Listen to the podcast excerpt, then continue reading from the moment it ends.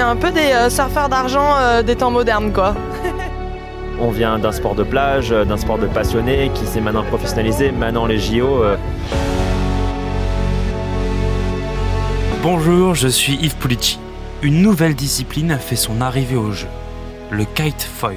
La France a une bonne chance de médaille olympique et justement, jusqu'au 20 août se déroule le championnat du monde de voile aux Pays-Bas.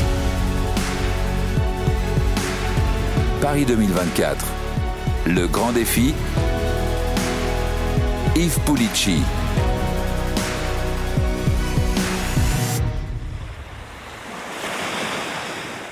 Pour découvrir le kite foil, j'ai rencontré les deux meilleurs Français de la discipline. Axel Mazella, Lauriane Nolo. Elle est championne de France, vice-championne d'Europe et vice-championne du monde. Lui est trois fois champion d'Europe et a remporté aussi trois fois la Coupe du Monde.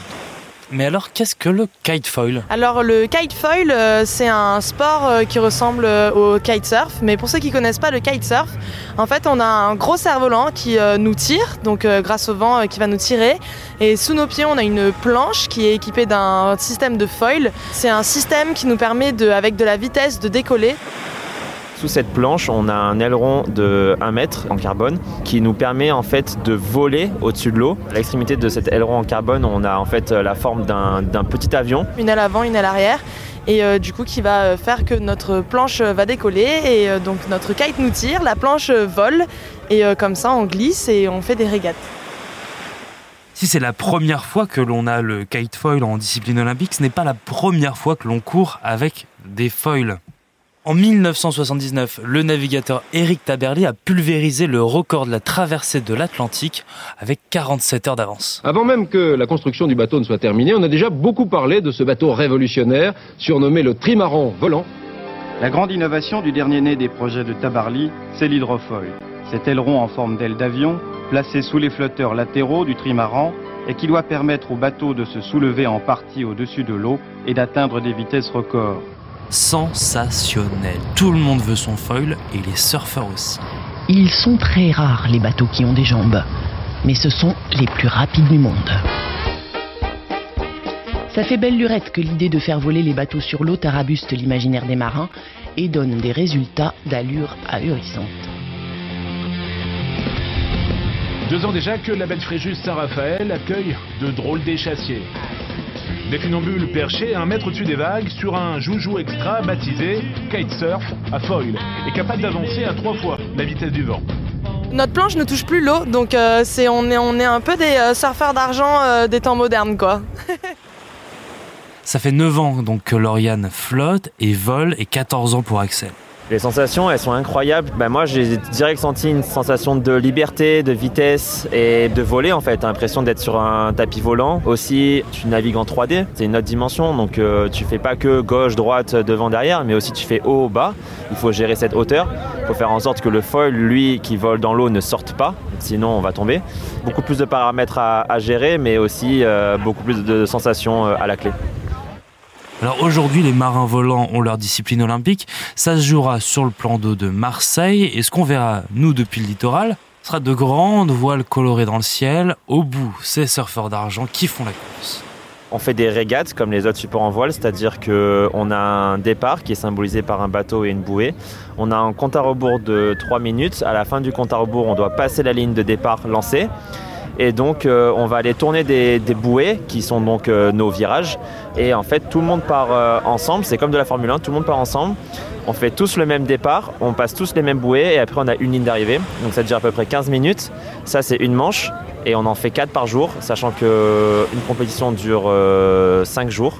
Donc au total, plus les finales, on a une vingtaine de manches au total. Les deux surfeurs ont participé au test event de voile à Marseille début juillet. D'ailleurs, on en a parlé dans un épisode de Paris 2024, le grand défi, test de voile grandeur nature, serons-nous prêts pour les Jeux?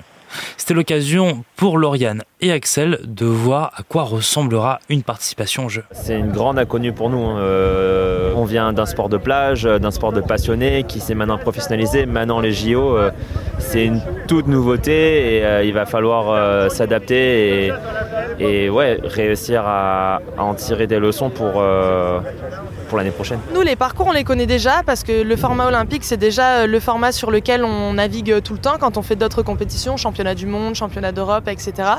Donc le format, on le connaît, c'est plus tout ce qu'il y a autour, le fait qu'il y ait des sélections, qu'il n'y ait qu'une seule personne par pays, etc. Sinon, ouais, découverte un peu de, de, Marseille, etc. C'est une nouvelle pratique olympique. Comment ça se passe quand on arrive sur des premiers jeux comme ça On a été hyper bien accueillis par les autres disciplines. Je pense que ça a été un petit coup de jeunesse qu'on a apporté et de nouveautés. On n'est pas les seuls à être des nouvelles disciplines. Il y a aussi bah, l'IQ, les planches à voile sur foil, même les, les 4-7 qui sont passés en mixte. Donc il y a eu énormément de changements pour, pour ces Olympiades cette année. Et donc ouais, ça a apporté une grande fraîcheur, je pense, dans, toute la dynamique. Et pour l'instant, ça marche hyper bien. Donc tout le monde est content. C'est un peu comme n'importe quelle compétition, que moi dans ma tête, je sois prête à me mettre en mode compétition, que mon matos y soit prêt que j'ai pas de surprise sur l'eau. voilà, Marseille, je commence à être habituée à naviguer ici. J'apprécie de plus en plus toutes mes navigations ici. Donc euh, non, le but c'est de, se sentir prêt en y arrivant euh, et voilà.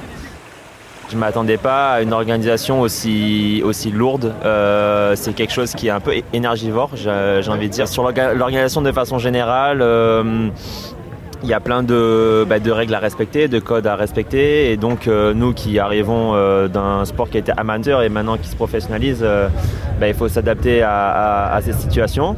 C'est rien que pour donner un exemple, la marina olympique qui est pas facile d'accès. On a des accréditations, on peut pas rentrer et sortir comme on veut.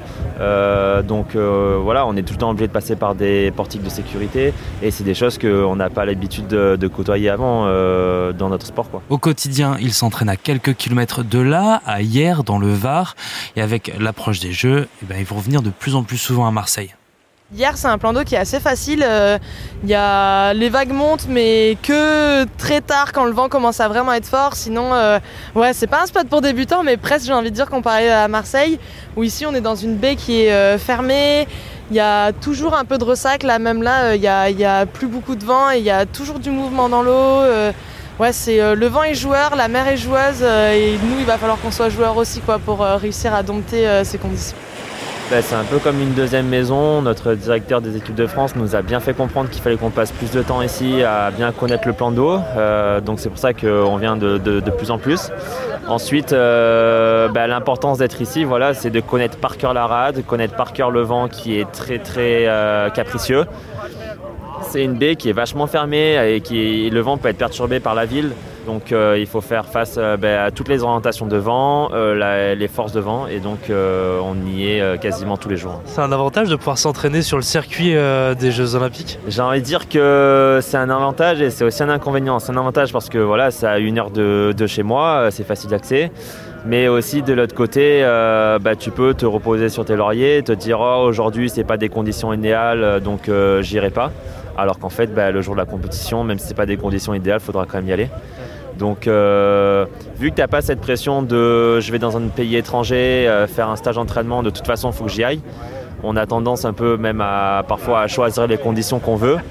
Ça, on s'en est très vite rendu compte et du coup, euh, on fait en sorte bah, que même si c'est pas bien, bah, on y va quand même. Même s'il pleut, il fait des nuages, le vent est pas comme on le voudrait, eh ben, on va quand même s'entraîner parce que le jour des JO, ça sera pareil faut que je travaille sur moi-même, que j'apprenne encore mieux à me connaître.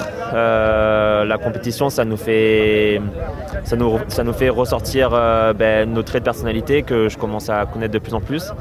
Et euh, voilà, gérer la pression, enfin, comme, savoir gérer une compétition de façon générale avec de la pression médiatique, euh, pression de la Fédé, euh, tout ça, c'est des trucs qui sont un peu nouveaux. Quoi. Le but, c'est ça, c'est de se dire que les jeux sont à domicile et donc on va essayer de tout se mettre enfin de mettre le plus de billes euh, possible en poche pour, euh, pour que ça nous avantage. Et donc non, le fait que moi j'habite ailleurs et donc je viens très souvent m'entraîner ici et que ça devienne mon home spot comme on dirait et que voilà que je sois pas surprise par les conditions quoi. Il y a d'autres échéances qui arrivent encore jusqu'au jeu l'année prochaine et donc là ouais va falloir continuer à être bon, s'entraîner, être le meilleur pour être sélectionné au printemps prochain et, et voilà revenir pour cette fois-ci pas faire le test event mais faire les jeux.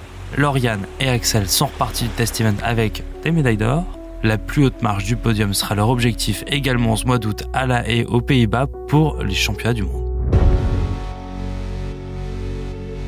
Merci d'avoir écouté ce nouvel épisode de Paris 2024, le grand défi. Toutes les semaines, un nouveau thème olympique et paralympique. Vous pouvez nous retrouver sur le site et l'application RMC et sur toutes les plateformes d'écoute. Si cet épisode vous a plu, n'hésitez pas à vous abonner, à laisser une note et un commentaire. À bientôt. Paris 2024, le grand défi. Un podcast à retrouver sur l'appli RMC et sur toutes les plateformes d'écoute.